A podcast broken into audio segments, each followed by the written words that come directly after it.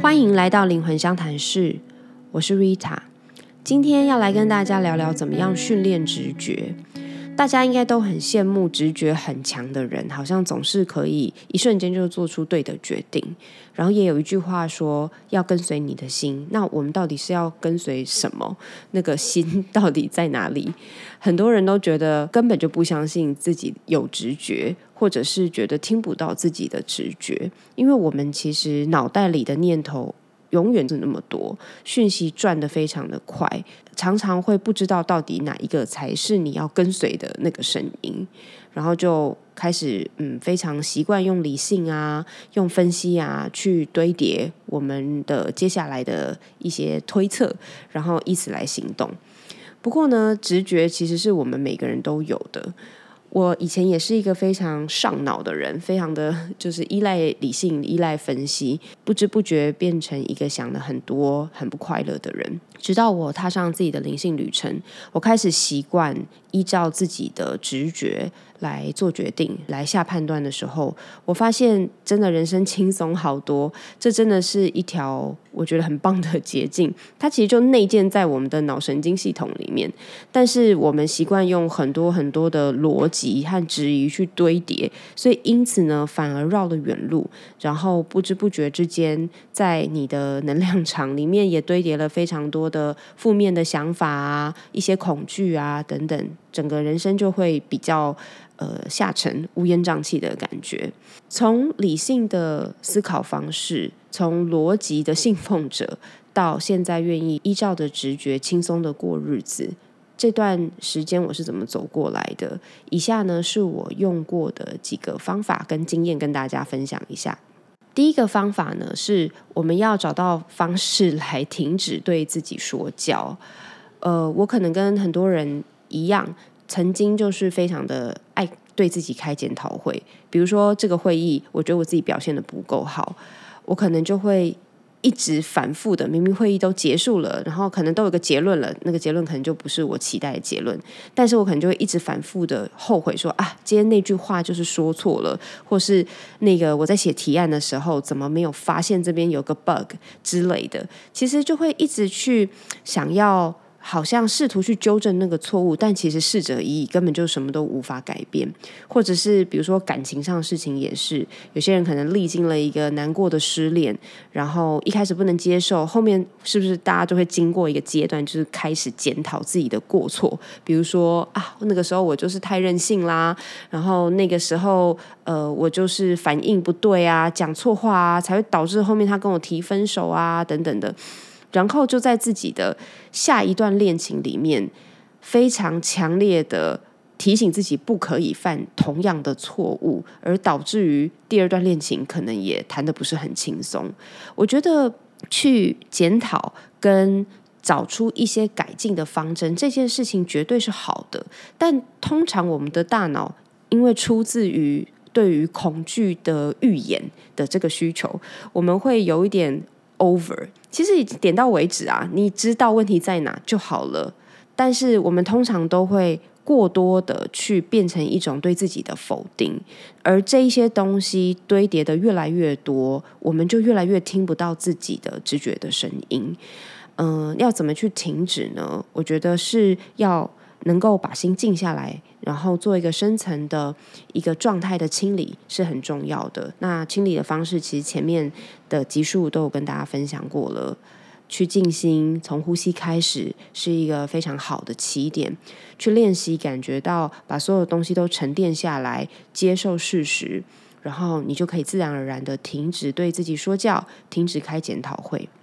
第二个很重要的练习的步骤呢，是开始去观察自己的情绪变化。我们每天都大大小小事情都会让我们的情绪就是不断的跌宕起伏，但很多人很多时候都是对这个变化是一点觉知都没有，就我们就是整个栽在里面，然后起起伏伏这样子。嗯，我觉得可以去养成一个习惯，去好像把自己当成一个。被观察者自己观察自己，哦，原来我遇到这件事情的时候，我会特别的低落。哦，原来我遇到这样子的事情的时候，我会有愤怒的感觉。我觉得第一步可以先不用去。呃拼命的想为什么我会有这个，然后试图分析自己。我觉得那个又太多了，太让自己的负担很大了。那可能又会回到第一个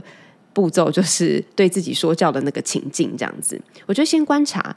把自己当成一个你心领养的小动物，你会想要去很客观的观察它的习性、它的喜好、它的情绪变化，这样子来好好的观察你自己。我觉得会是一个很有趣的事情。那第三个呢，是练习观察自己的生理反应。我觉得身体啊是一个超级灵验的东西，这个在前面的集数也有跟大家分享过。我们的身体其实拥有很古老、很古老的直觉系统，就像嗯，以前古时候、远古时候的人啊，他可能视力跟听觉根本就还没有办法去分辨前面那个来的是熊还是什么野兽，他的腿就会开始跑了。其实我们仍然保有这样子的能力，只是我们现在。通常已经忽略那些细微的感觉，一样也是因为我们的脑子真的是太发达，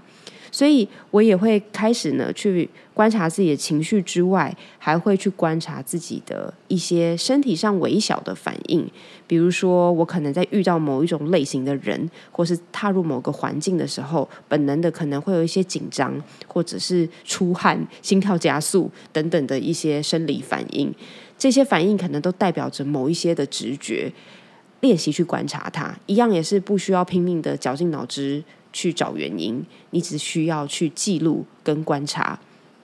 那如此这样子反复的去观察自己之后呢，你开始会对自己对于哪一些事情会有怎么样的反应，会有一个很深的了解。所以呢，接下来我们就开始会进入到第四个阶段，就是我们会开始有办法去抓住。一件事情发生在我们身上的时候，你的第一个感觉，那第一个感觉其实就是直觉，它可能是透过情绪，可能是透过一个生理反应。但是如果你没有前面的观察的话，嗯，非常难抓住的，因为那个第一个感觉真的是稍纵即逝，根本就可能不到不到半秒钟，后面逻辑的大军就会来袭。所以，呃，去抓住。事情的第一个感觉呢，会是发生在你有办法让自己静下来，然后你对于自己的情绪和可能身体上面的变化，真的可能都是很细微的。这些熟练了之后，你就开始可以做到这件事情。那个第一个感觉到底是什么？然后，呃，再来呢，是我们可以开始去验证后续发生的事情。我以前真的很常跟自己玩这个游戏，就是我抓住这个感觉之后，我其实不会说出来，我可能会在心里就是告诉自己说：“嗯，我觉得是这样。”然后后面去验证它。那当然准或不准，你的直觉到准或不准都没关系。一开始练习的时候可能会有些不准的状态，但是你就把它当成一个小游戏，抓住感觉，然后去验证，然后这样如此反复的验证之后，你就会发现。其实准确率会越来越提升。